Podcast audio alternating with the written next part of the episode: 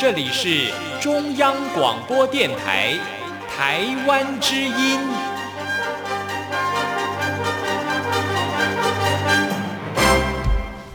好啊咿呀咿耶，好啊咿呀啦咿呀喂呀，哦咿呀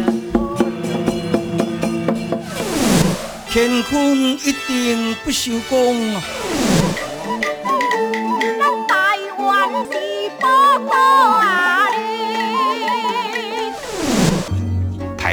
有着多元的面貌，经由不同族群、语言、风俗习惯、艺术戏曲的融合，汇聚成台湾独特瑰丽的文化。恋恋台湾，为你传递台湾独特的文化风情，引领听众真正认识台湾、了解台湾、爱上台湾。欢迎朋友收听《恋恋台湾》的节目，我是吴祝玉，在空中陪伴你。这里是中央广播电台台湾之音。在进行今天的节目之前，有个讯息要赶紧的告诉我们的听众朋友：目前中央广播电台正在进行二零一九华语节目满意度调查。那么，只要填写的朋友就有机会抽中价值新台币五千元的穿戴式空气清净机，还有气泡水机、央广二零二零桌历等多项大奖。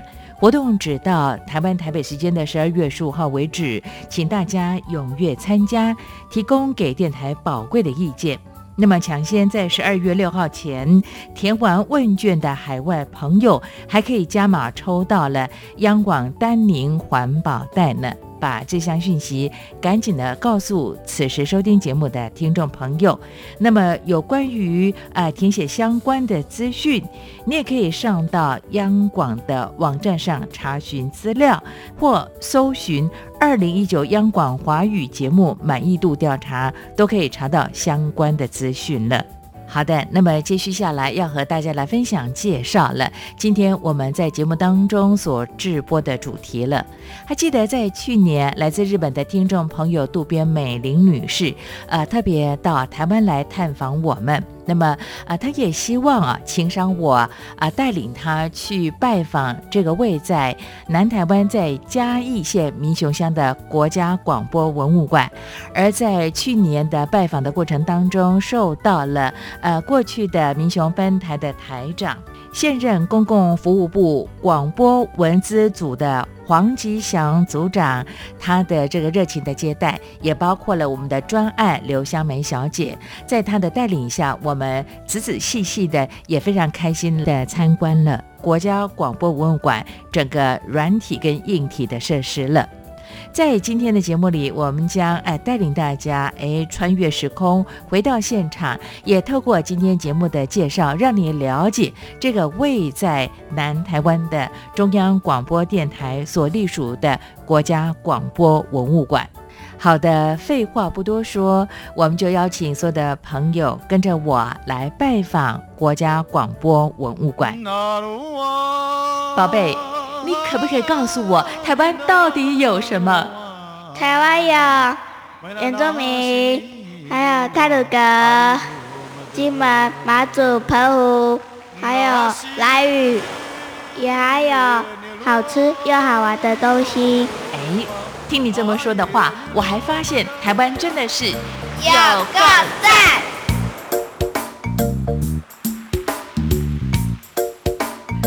说到了财团法人中央广播电台，那么目前简称叫央广，或者称呼台湾之音，英文的缩写是 RTI。它是中华民国政府捐助成立的国家广播电台，也是中华民国唯一提供国际广播服务的公共媒体，每天以十四种的语言代表中华民国对全球发声。不晓得此时收听节目的听众朋友，在过去使用短波或者是中波收音机的时代呢，你都怎么样来收听我们的节目？使用什么样的频率呢？因为季节的变化啊，那么频率其实也会随时因季节的不同而更动。还有就是这栋国家广播文物馆，它也是一栋绿建筑哦。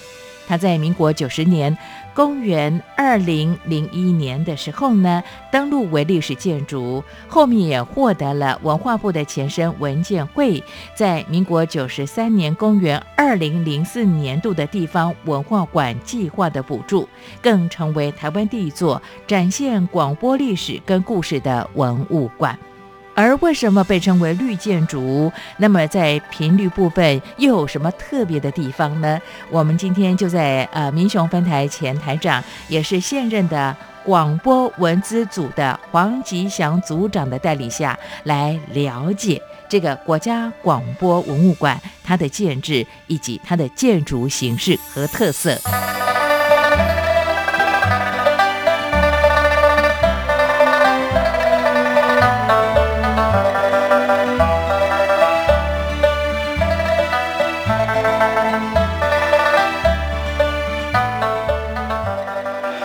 初这个分台的时候，它有四个频率，哦，七四七、一二零六、一四二，还有七一三年。那我们到日打到日本的信号是借着七一三年短波的信号，好，我从这边然后打到日本本土四十度，所以他之前也许听日本的节目，我们电台发送日本的节目，民从这边有发射，就从这边送到日本。啊，另一个角度是两百二十度对东南亚。那其他这三部七四七一二零六跟一四二是中波，是对中国大陆。哦。好，那七四七当初它 可以打到乌鲁木齐。就是民雄分台，它的范围有最远可以达到乌鲁木齐。对，好中波。那日本打得很强哈，所以日本的听友可以从我们的广播当中可以听到。对，然后从这边我们可以打到日本，用短波打到日本，还可以打到东南亚。好，在当初这个分台，它的功能。美玲，你现在听广播是用呃收音机还是用网络来收听？早期呢？早期是收音机啊。啊，OK。所以现在已经都改网络收听了。嗯，OK。好，收音机的话，你应该会用七一三年来收我们的节目，因为我们早期七一三年是对日本在放松。因为我中文不太。听听不懂嘛，所以现在网络比较清楚啊。哎，收音机可以重复收听。嗯嗯，收音机的话效果比较差嘛。对，因为那个网络听得很清楚。短波有一个特性，因为短波它不它不是直接波，它是打到天空上，然后天空的电离层再折射下来，到日本也许一。一次下来，两次下到日本，所以你听短波的时候，它一个特性就是信号不会很很稳定。会忽大忽小，会有漂移，哦，然后小，哦，会有这种特性，因为它是靠着电离层在折射。很清楚，有时候听不太懂这样的。嗯，这个就是短波迷人的地方，很多短波迷就是喜欢这个味道。是这样子。他一下子大声，一下子小声，所以他会去调调调调收音机啊，怎么样？哎。哦，有些短波迷就是这样收听节目的。对对。哦，了解。喜欢这个味道，你意思说声音很稳定，对他对他们来讲没有什么吸引力。我的中文能力。更好的话呢，都听得懂嘛。但是本来很差，所以如果听不太清楚的话，更不好，听不懂呢。他的意思说，你忽大忽小。如果说他中文很强的话呢，呃，即便是他忽大忽小，他可能收听上也不会有困难。那如果是中文不强的话，会不会因为那个音量的忽大忽小，他可能就影响他的收听的效果？应该稍微会有一点影响，但是呢。这个乐趣就是，其实短波最大的乐趣就是，哎，我可以从，哎，我不是很清楚，但是我我可以了了解。然后久了以后，只要你一开口，像我们在学学语言一样，哎，你说什么，其实有时候我不懂，但是久了以后，哦，就知道你在说什么，乐趣就在这边，哎。哦，我今天才了解，原来广播迷要的是那种 feel。我听短波嘛，哎，所以听短波比三四四五年，嗯。更长吗？我忘记了。你听短波是因为你先生开始先听国际广播短波嘛，对不对？你是受他影响才听的，还是你自己本来就有兴趣？因为我我我们住在一起嘛，他要我听，那我一起听。不得不听，听了就喜欢了。不是这样子啊，我本来喜欢听音呃广播哎，所以我一直听日本的广播哎。嗯，了解。所以。但是我有听广播的习惯啊，嗯，OK，回家就打开收音机的那一种哎，好，嗯现在是很坚持的支持广播节目，继续收听。员工在这边哈，这个是底底层哦。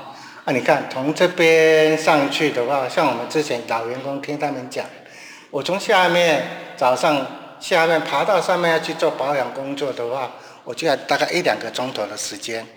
所以他们上去的话会带什么？带便当，带水壶，带工具，然后上去还有那个安全措施、安全伞，啊上去工作。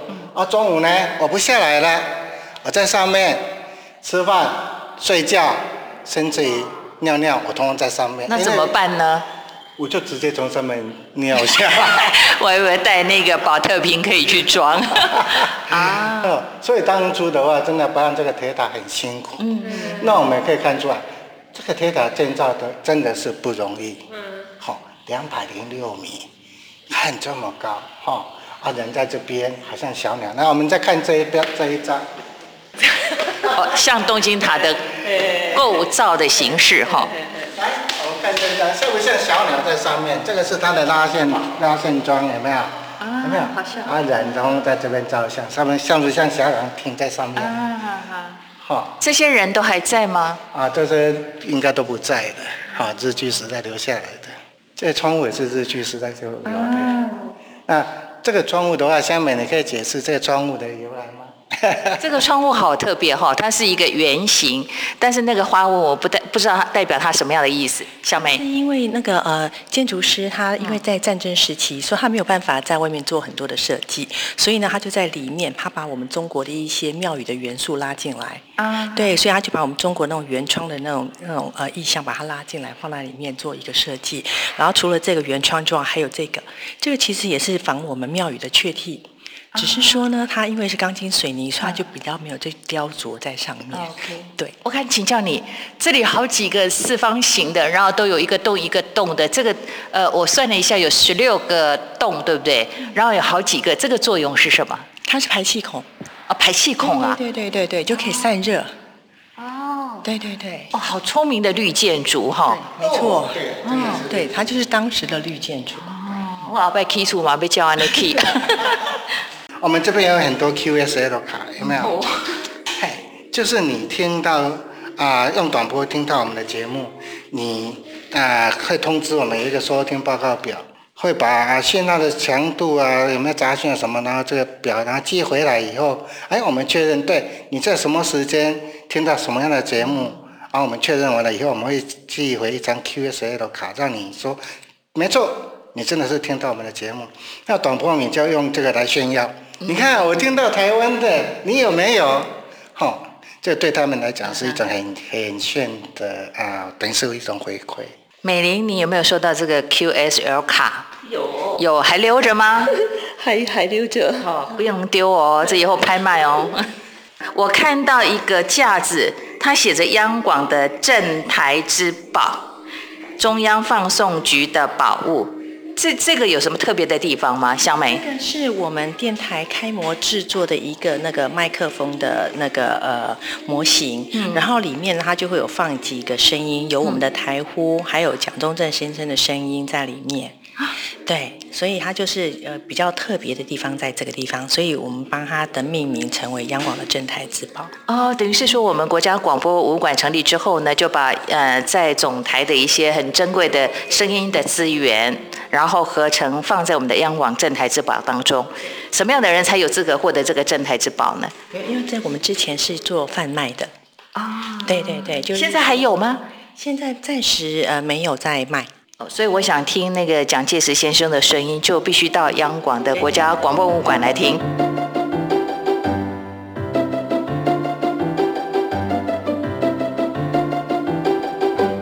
好的，听完了黄吉祥台长也是黄吉祥组长的介绍之后，不晓得您是不是进一步的清楚了解，原来这个用频率收听，尤其是用中波、短波，因为这个啊气候的因素啦等等的原因，它可能会有一些不同，而很多的短波迷呢，就是享受在啊调收音机的过程当中那种很特殊的声响呢。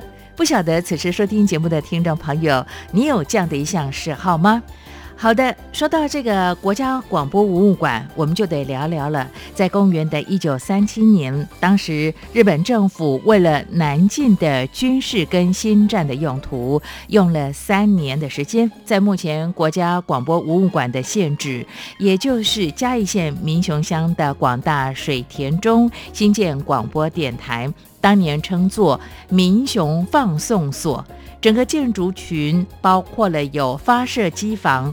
发电机房、变电所、宿舍等等，并且采用高达两百零六公尺，大概是七十层楼高这样的天线铁塔有两座。那么上面也架设了双偶级天线偶，啊，奇数偶数的偶，因为它呈现雄伟壮观的景致，当时已经成为了在地民雄地区特殊的地标了。而说到这个。民雄放送所，也就是在二次大战的期间，在这里也留下了弹孔的痕迹哦。接续下来，我们就在专案刘香梅的介绍之下，来认识这一段历史。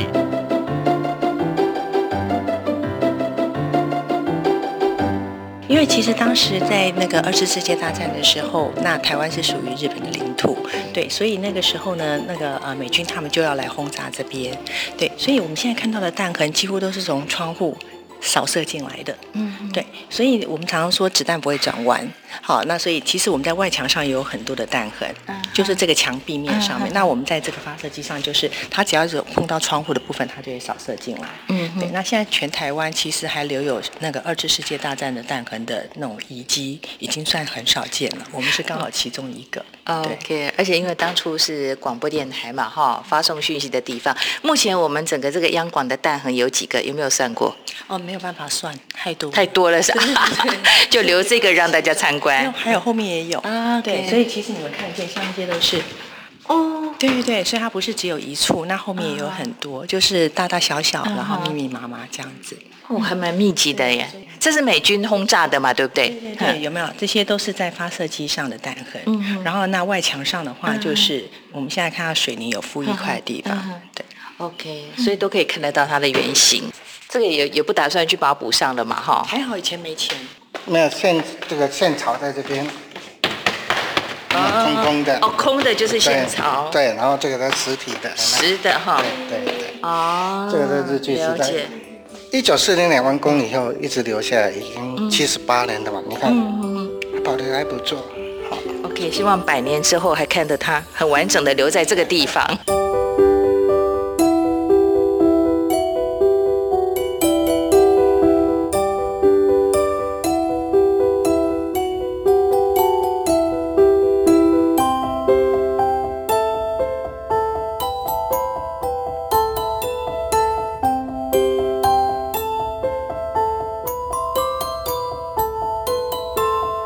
说到中央广播电台的前身，那么也就是民雄放送所。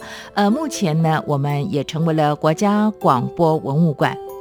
其实当初内发射机采用的是日本 NEC 电气株式会社生产的 MB-15- 十五 A 型的一百瓦中波发射机。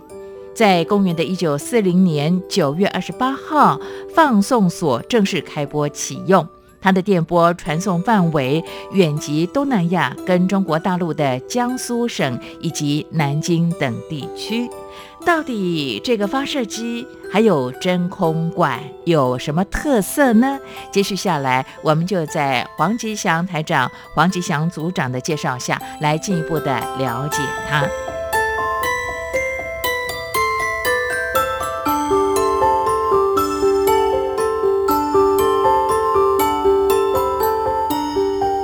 这个是什么？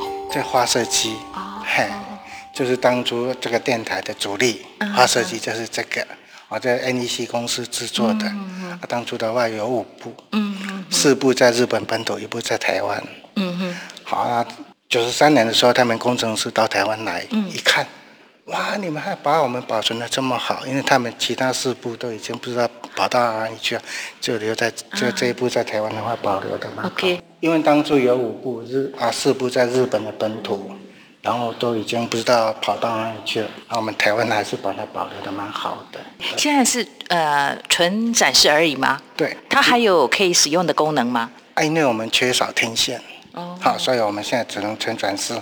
啊，我当初来的时候我们还开过，嗯，好，就是把它重新乱，让它可以播音，嗯嗯嗯。其实它里面的零组件都是好的，啊，但是因为我们没有天线，那。这部发射机对我们工程人员来讲的话是一大福音。来，我们看一下，是很好的学习吗？还是你看，它一样有两个真空管的备份嘛？哈，平常我们用这这一个，那这个故障的话，我们可以把上面开关有没有切过来，切过来，然后就可以继续播音。嗯。然后呢，你看这么宽广的空间，对我们来维修的话是太方便了。像我们楼下有一部那美国的发射机。我在修理它的时候，我要趴着，也要跪着，因为空间太小了。嗯，那你看空间这么大，对我们来讲真的是一个很大的福音。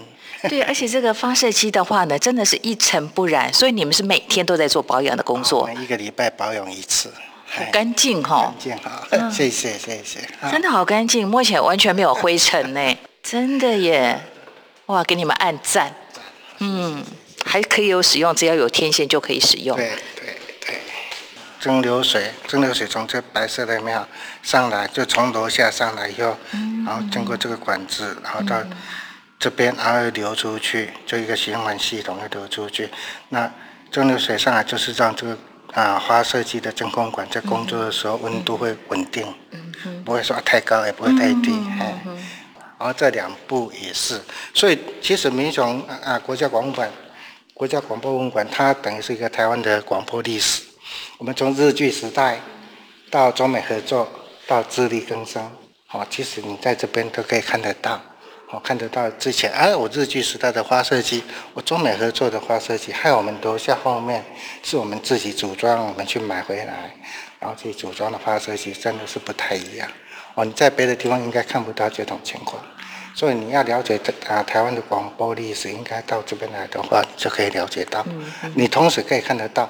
哎，我日记时代是什么东西？我做美合作的时候是什么东西？然后我们现在的话，自力更生是什么样的东西，都可以了解得到。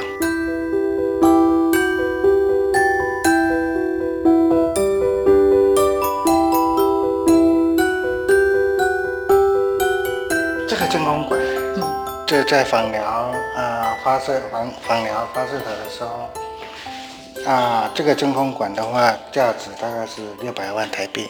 在民国六十八年，这一颗六百万新台币。对，然后我到电台上班，第一个月一个月薪水是八千两百块，这个一颗是六百万，所以我在访疗上班的时候，我老板跟我说，请你小心一点，这个一颗六百万，你的薪水八千两百块，你赚一辈子也没那么多，把它弄坏了以后，不小心弄坏，你大概一辈子想逃也逃不了。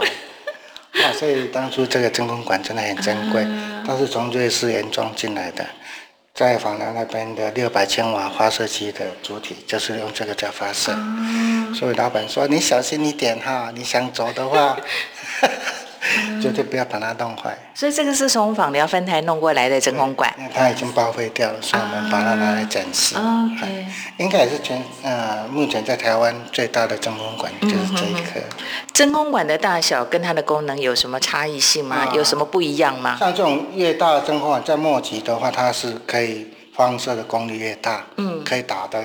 啊，信号打得越远，嗯，那一般小的真空管的话，就是做推动的，还是说收音机？那我们可以这边看一下收音机的真空管，其实它有大大小小各种不同的形式，好像这种小的，我们称它是真空管，有没有？好，然后呢，有玻璃玻璃制品，还有金属的，嗯，好，那一般这种小真空管的话，在收音机我们可以看得到。但是在电在那个像广播电台的话，这种的话大概都是做推动，前置的推动放大，直到最后要发射出去的话，我们必须用这种大型的真空管，嗯然后发射出去。哎，所以你来这边可以看得到，哇，怎么真空管有这么小的，还有更大的、最大的。哎，OK，这就是一般的收音机用的小的，就是收音机使用的。对对。OK，好。中波射电台必须说附近没有高的建筑，没有山呐、没有什么地地的传播，所以它导电性一定要好。那平原的话，这边的水田嘛，它平常都是很多的水，所以它导电性很好。对，所以他就选这个地方。你看这边附近没有什么大山嘛，所以我要发射的时候，我的信号会发射得很远，啊，导电导电性又好，所以我就挑这边。而且它位置算蛮中间的哈。然后那个自然灾害的问题怎么样？台风啊什么？台风一般来讲对嘉义地区，因为我们有中央山脉帮我们挡住了。嗯啊，台风是从东边过来的，啊就在东部那边的受害严重，啊经过中央山脉再爬到这边来，已经减弱了。所以地理位置的话，它选这边是蛮不错的。哎。它是如果说以整个中央广播电台的各分台来讲，它是第一个分台吗？对，盖的第一个就是日据时代的。对，那其他的分台有日据时代盖的分台吗？嗯，没有。其实这个电台是台湾第一个对国际发声的电台。啊。啊，像中广，它在啊，比方说台北、台南啊、高雄都有一些地方台，它只是对岛内在放送。啊，唯一民雄这个电台是对。国际广播，国际广播，他对中国大啊，中国大陆啊，对东南亚，就从这边发生，他是第一个。以前比较发达的是台南嘛。嗯嗯，哎，他他选定这个地方有他的目的，因为这边的话，你可以南向，像我们这边不是也可以对日本吗？也可以对东南亚吗？他选这边的话，那两百零六米的铁塔刚好，它可以对中国大陆，也可以对东南亚。所以他选的地点就选这边。哦，台南的位置反而没有那么好，就对了。地理环境，整个发射的功能的问题。然后在这边有铁路嘛，你看民雄车站，所以他当初设这个电台时候有铺简易的铁轨，器材从到民雄车站那边再运过来。哦，了解。这个都不是我们出生以后的事情，都是之前的事情了。嗯。那个日日本政府先调查土地。嗯，对土地，然后地点上，对，然后这边的气候啊，这边你看我们这边有风向机，有一些仪器简易。当初还有我们这边一个空中照相机，它有空照，然后就选，哎，这边一个大的平原，啊，冷却系统的图，啊，那个真空管你在运作的时候会滑烫，那我们必须说降温，就是保持它的工作温度。那当初日本在建设这个台的时候，他就想，哎，好。既然的话，我要维持它的温度的话，就用水冷跟气冷。那水冷的话呢，我必须用蒸馏水。那我们现在看到这种粉红色的管子是蒸馏水的管子，那么这个，然后绿色这个筒子就是它。好，然后当初啊，日本在建造的时候，它有一个 idea，就是广播最怕就是当掉，就是机器坏掉停。所以呢，它都有两套的设备。哦，像这冷却池有一 number one，一个 number two，冷却器有一个 number one，number two，有没有？那平常我们用 number one，那我就从这边供给，然后把这个真空管的温度控制在我的工作的温度之内。那万一说这个坏掉的话呢，我就可以马上这几个切关开关一切换。我可以继续工作，所以呢，我的停播时间我就可以尽量的把它缩小。所以日本人当初他在建这个电台的时候，他考虑的很多，因为这个电台当初是为了新站，好，所以他的要求是我尽量把停播的时间降低，甚至把停播的机会把它排除掉。所以呢，他都有两套的设备。这是他们这部发射器比较不一样的地方。这个大型的真空管水冷系统啊，就是从日本人盖的这个呃放送所那个时候嘛，哦，呃，到现在有几年的时间了，还在运用当中吗？目前的话，我们已经没有在使用，因为这个真空管啊，这个发射器的效率不高。后来啊，等一下会讲说台湾的广播历史大概怎么样。那当初的话，它这些东西全部都是地下化。哦，我们水过来，然后呢，到到这个冷却池，全部都是地下管线，哦所以你看不到，哎，管线在哪里？哦哦哦，这就是这个地方直接穿下去，地下化了哈。OK，好，在日本时代就已经弄好了，就当初的放松所的时候就已经有了，已经做好了，就是这一套。嗯这边没有围墙，是用木马坊，木马坊的话就当做围墙，那百姓就不敢进来，为什么？因为当初啊，这边的话，日本人。啊，他比较严格，比较严厉。你你进来的话就打屁股，嗯，然后你就不敢进来，所以他也就用木花木麻黄代替围墙。好，啊，这个这个是原来的建筑。我们跟现在一样吗？对，都一模一样，包括这个圆环。你看，从民权路这边走进来，圆环，然后就到这边来。那后面这边是我们后来增盖的，哦，啊，这个就是它原来的蓄水池，有没有嗯嗯？OK。然后员工上班呢，其实他可以这边有一条小路跑到这边来，这个是宿舍，哈，宿舍。然后呢，我们可以看来，它有分甲、乙、丙、丁。因为因为日日本的话，它的阶级观念很重。嗯。啊，你是甲，你台长，你就是要住在甲，你不用跑到低。住甲是不是？嗯。好像没住过。然后呢，乙、丙、丁，哈，然后这边有一个招待所。嗯这招待所当初就是因为我要建台嘛，啊，从日本啊本土调一些技师过来。啊，过来他是短期停留在这边，所以呢，必须找个地方让他住，所以这边就一个招待所。嗯哦，这是呃客人住的地方，有一些呃贵宾来会住在这个招待所。对，OK。好，然后这边是员工的宿舍嘛。嗯然后目前员工的宿舍还留存的有几间？啊，大概丁总的都已经会除掉，然后这边又在整修。嗯。好，这边也在整修。OK。然后这边日本人最喜欢是什么？打野球，有没有？嗯嗯。所以当初呢，他这边也设一个棒球场，好让员工在休闲的时候有个地方去玩。然后我必须要特别介绍这边一个加压站。嗯。好。然后当初在日据时代，民雄地区唯一有自来水就是这个地方。嗯。家里面装的自来水。嗯嗯。啊，水是从啊电台这边，然后送送送。送到这边来，这个加压站，就加压站就是把那个水压加高，然后可以提供宿舍群的每一个住户家里面都有自来水。哦。所以日本人啊，当初在建这个分台的时候，其实它是有长久的打算。嗯不是说打带跑，我希望说啊，我们可以长久在这边，所以它的生活设施做得蛮好的。你看有野球场啊，自来水啊，这在当初民雄地区的话是见不到的。这两根铁塔，两根铁塔的话，它高度有两百零六公尺。那以我们现在的建筑来讲的话，一层楼大概三公尺，这三米，所以两百零六公尺的话，大概约七十层楼高。Amazing！嗯，你看七十层，在日剧时代一九四零年的时候，怎么把它拉到四十、四十层啊？七十层楼高，真的就是很。很神奇的一件事，然后可是那盖好到现在从从来没有倒过吗？啊，已经拆掉了。哦。盖好到拆掉之前从来没有倒过。嗯。好，然后你看它这边，然后一个梯形的天线有没有？嗯。一个梯形的天线。嗯。啊，这边一个调整房。嗯。调整房在当地这边会讲说雷公间啊，雷公间，为什么？因为每次打雷下啊下雨打雷的时候，啪从这边会导电下来，所以这边都会跳火，所以就怕雷公怕雷公雷公天啊。其实你住在电台的附近一个好处。打雷的时候不要打到你家，一定打到雷打。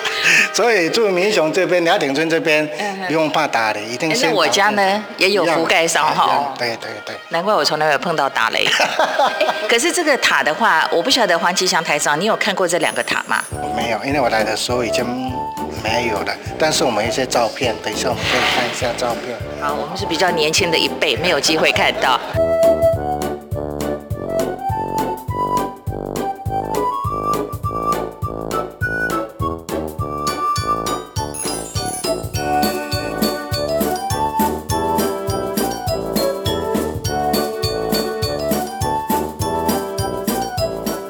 目前的国家广播博物馆，它有很多硬体设施还维持原状。像现在我们都经常看到，在台湾各个都会呢，呃，倡议也施行所谓的电缆地下化。但是你知道吗？在这个民雄放送所，也就是民雄分台，呃，前身叫民雄分台，现在的国家广播文物馆呢，在日本啊，在建设的过程当中就已经让电缆地下化了。到底他们是怎么做的呢？我们就来听黄吉祥组长他的介绍说明。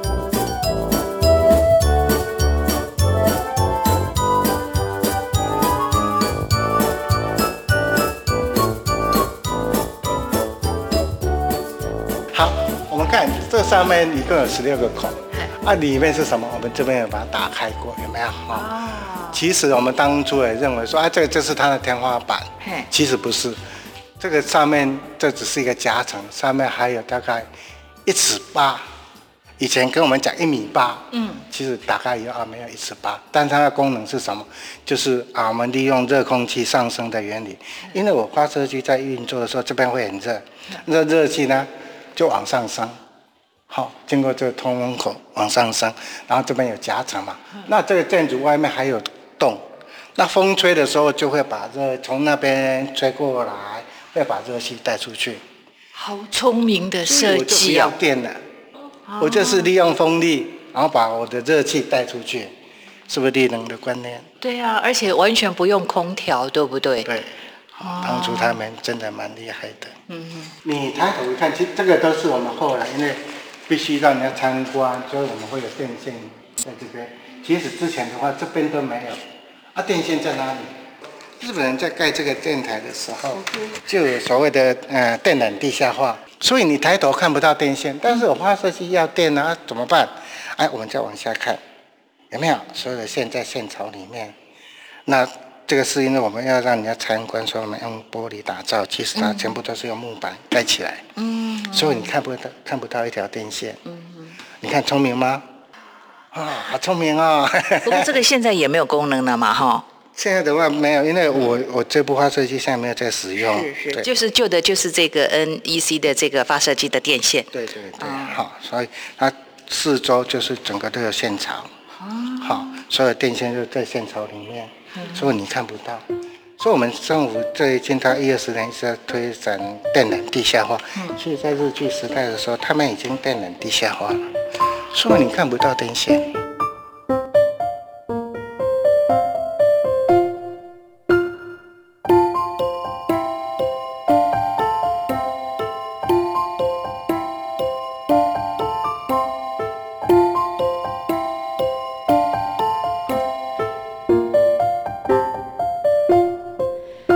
好的，那么说到了国家广播文物馆，它有一个很大的功能，就是推广跟教育功能。呃，在国家广播文物馆的相关的一些动态活动当中，我们也特别设置了广播车。是的，没错，广播车专门服务偏乡的这些孩子们，也受到大家的喜爱。刘香梅专案就特别为大家介绍了为什么要设置广播车。那么在啊服务的过程当中，他自己又有什么样的一些观察？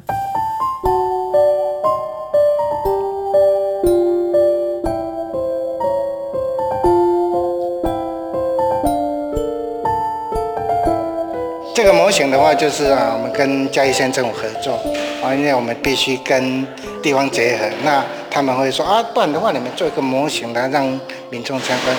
所以呢，我们现在的话就做一个这么大的模型。哦，你看我们这边有古董的收音机啊、发射机，还有两根铁塔。好，因为电台的话一定要铁塔。那我们这边比较大的特色就是我们一个广播录音车，我们会开出去到校园去推广。然后呢，让民众啊，让学生了解，哎，什么叫广播？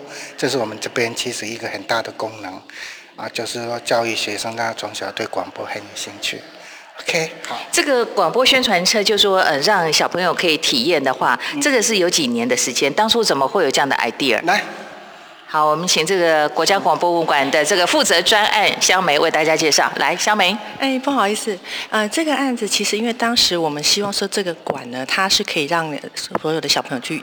利用的，可是因为我们去跟了一些教育局联络过之后，发现他们并没有经费可以让孩子们出来，所以呢，我们就想说，好，那既然你们不能出来，我们就走进校园，所以我们就在我们的那个呃九人坐车，把它做了一个那个呃开放式的录音间的一个设备，然后我们就开进学校去，然后让孩子们他们可以去理解认识广播文物馆，然后同时呢，也让他们到车上去做一个广播 DJ 的体验。OK，这个呃体验来讲的话，如果说学校有需求，可以申请吗？或者说你们在特定的时间，这个广播车就会出动了？我们当时呢，大概这个呃校园的行动大概有进行了四五年的时间，那我们都会主动跟学校联系，那就会排上半年、下半年，那每一次大概都会排呃五所以上的学校，然后我们会以偏乡的小学为主，然后所以我们就是那种海边啦、山上啊，我们都到处去跑。对，呃，其实你们在这个寒暑假，尤其是暑暑暑假的时候，也会办一些像呃这个广播夏令营、体验营的活动嘛，哈。对，我们就是每年都会办那个广播夏令营的活动，所以呢，我们就是这样子办下，已经都十多年了。我们之前还办了一次十年的回顾战，所以有那个当时来参加的呃小队员，后来也变我们的小队服，然后也要再回来这边呃重新的带那些小朋友们来再进入广播的天地这样子。呃，这十多年下来，有没有一些小朋友现在成长了？因为参加了广播营的活动，而后从事的跟广播或者新新闻相关的一些工作呢？他们会喜欢去选择呃，就是呃跟那个传播的科系，然后他们在考学校的时候也会把这个学选项列进去，是真的有这样子。对，好，成果丰硕哈。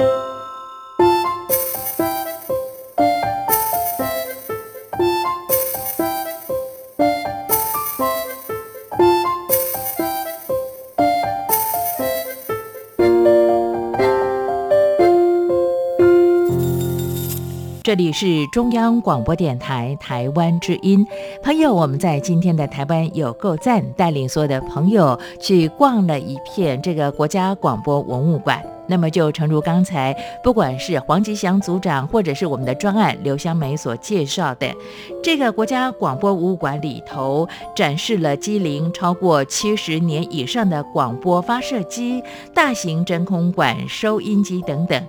那么大家入内，除了可以纵览广播文物之外，也可以进行录音体验跟参观电台运作的情形，是一个寓教于乐的活的文物馆，并且能够完全体。体验跟发挥展示教学功能的互动文物馆，从刚才来自日本的听众朋友渡边美玲小姐的发问呢，我们就可以了解她对这个国家广播文物馆可是充满兴趣呢。